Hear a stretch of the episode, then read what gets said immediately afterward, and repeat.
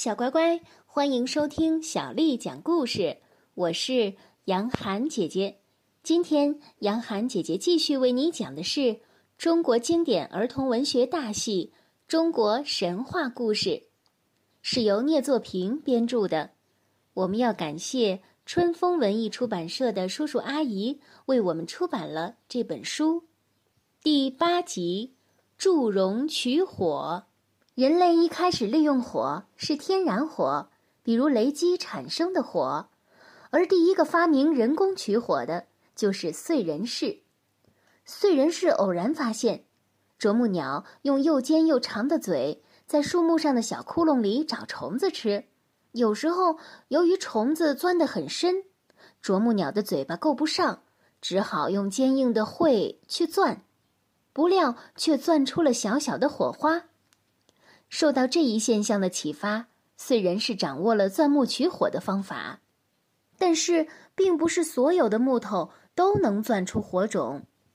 人们在长期的实践中发现啊，只有少数品种的木头能钻出火来，而且随着季节的变换，也必须使用相应的木头才行。如果随便捡一根木柴去钻，就是钻不出火种的。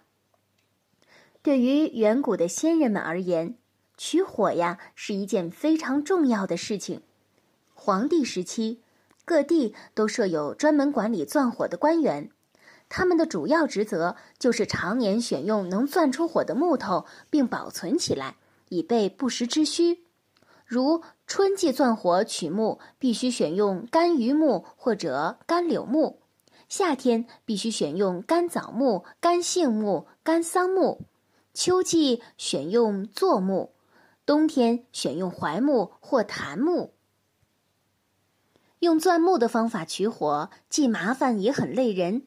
人们迫切需要发明一种更简单、更容易的取火方法。于是，顺应了这种潮流，祝融啊就发明了火镰。直到今天，不少的偏僻山区仍然在使用这一古老的发明。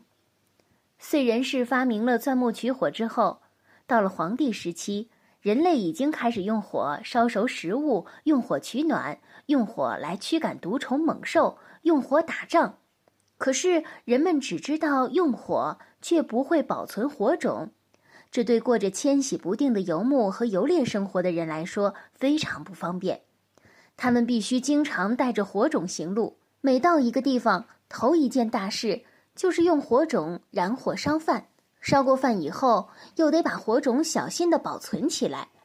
有一年，皇帝带着他的部落人民由南向北迁徙，那是夏天的时候，途中突然遭到了一场暴雨，山洪爆发，遍地是水，大人小孩被雨水浇得像一只一只的落汤鸡，又冷又饿。皇帝手下负责管理火种的官员叫祝融，皇帝令他生火，可是他随身携带的火种也被暴雨扑灭了，大家不得不在一个大山洞里暂住下来，等待天晴之后再走。谁知老天爷好像故意与人们作对，一连几天雨一直不停的下着，但因为失去了火种，无法生火做饭取暖。祝融着急万分，想用钻木取火的方法取火，可是带来的木柴却全都湿了，钻了很长时间也未钻出火星。眼看着天就要黑了，祝融累得满头大汗，却毫无效果。一气之下，他把手里的钻头狠狠地扔了出去，不料钻头碰击石洞的岩石，却溅出了许多火星。祝融心里顿时由忧变喜，他忘记了疲劳，找来了好多石块相互撞击。只见火星不断的飞溅，可是怎样才能使火星燃烧呢？这又成了一个难题。这时，皇帝走过来对祝融说：“你不要太急，从石头上能激出火星，这就是很大的成功。下一步怎么办？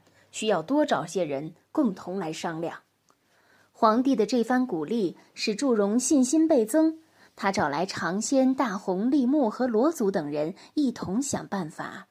大家你一言我一语，说个不停，唯有尝鲜一句话也不说。大家以为他饿病了，劝他去休息。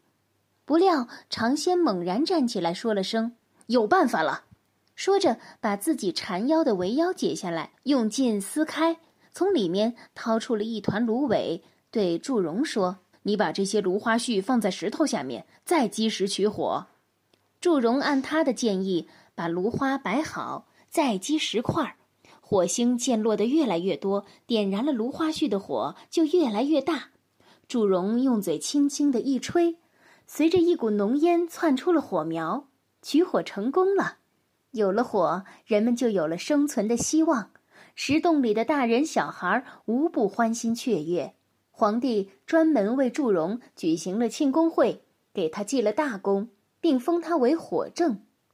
祝融发明的积石取火，使人不再为保存火种而发愁，这就大大方便了人类的生产生活。因为火是红色的，所以以后人们就把祝融称之为赤帝。小乖乖，今天的故事就为你讲到这儿了。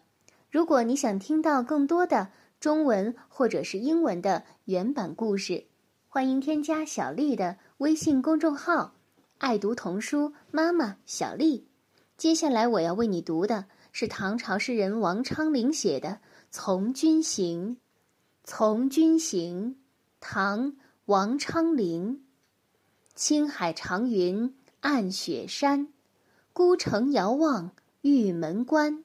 黄沙百战穿金甲，不破楼兰终不还。青海长云暗雪山，孤城遥望玉门关。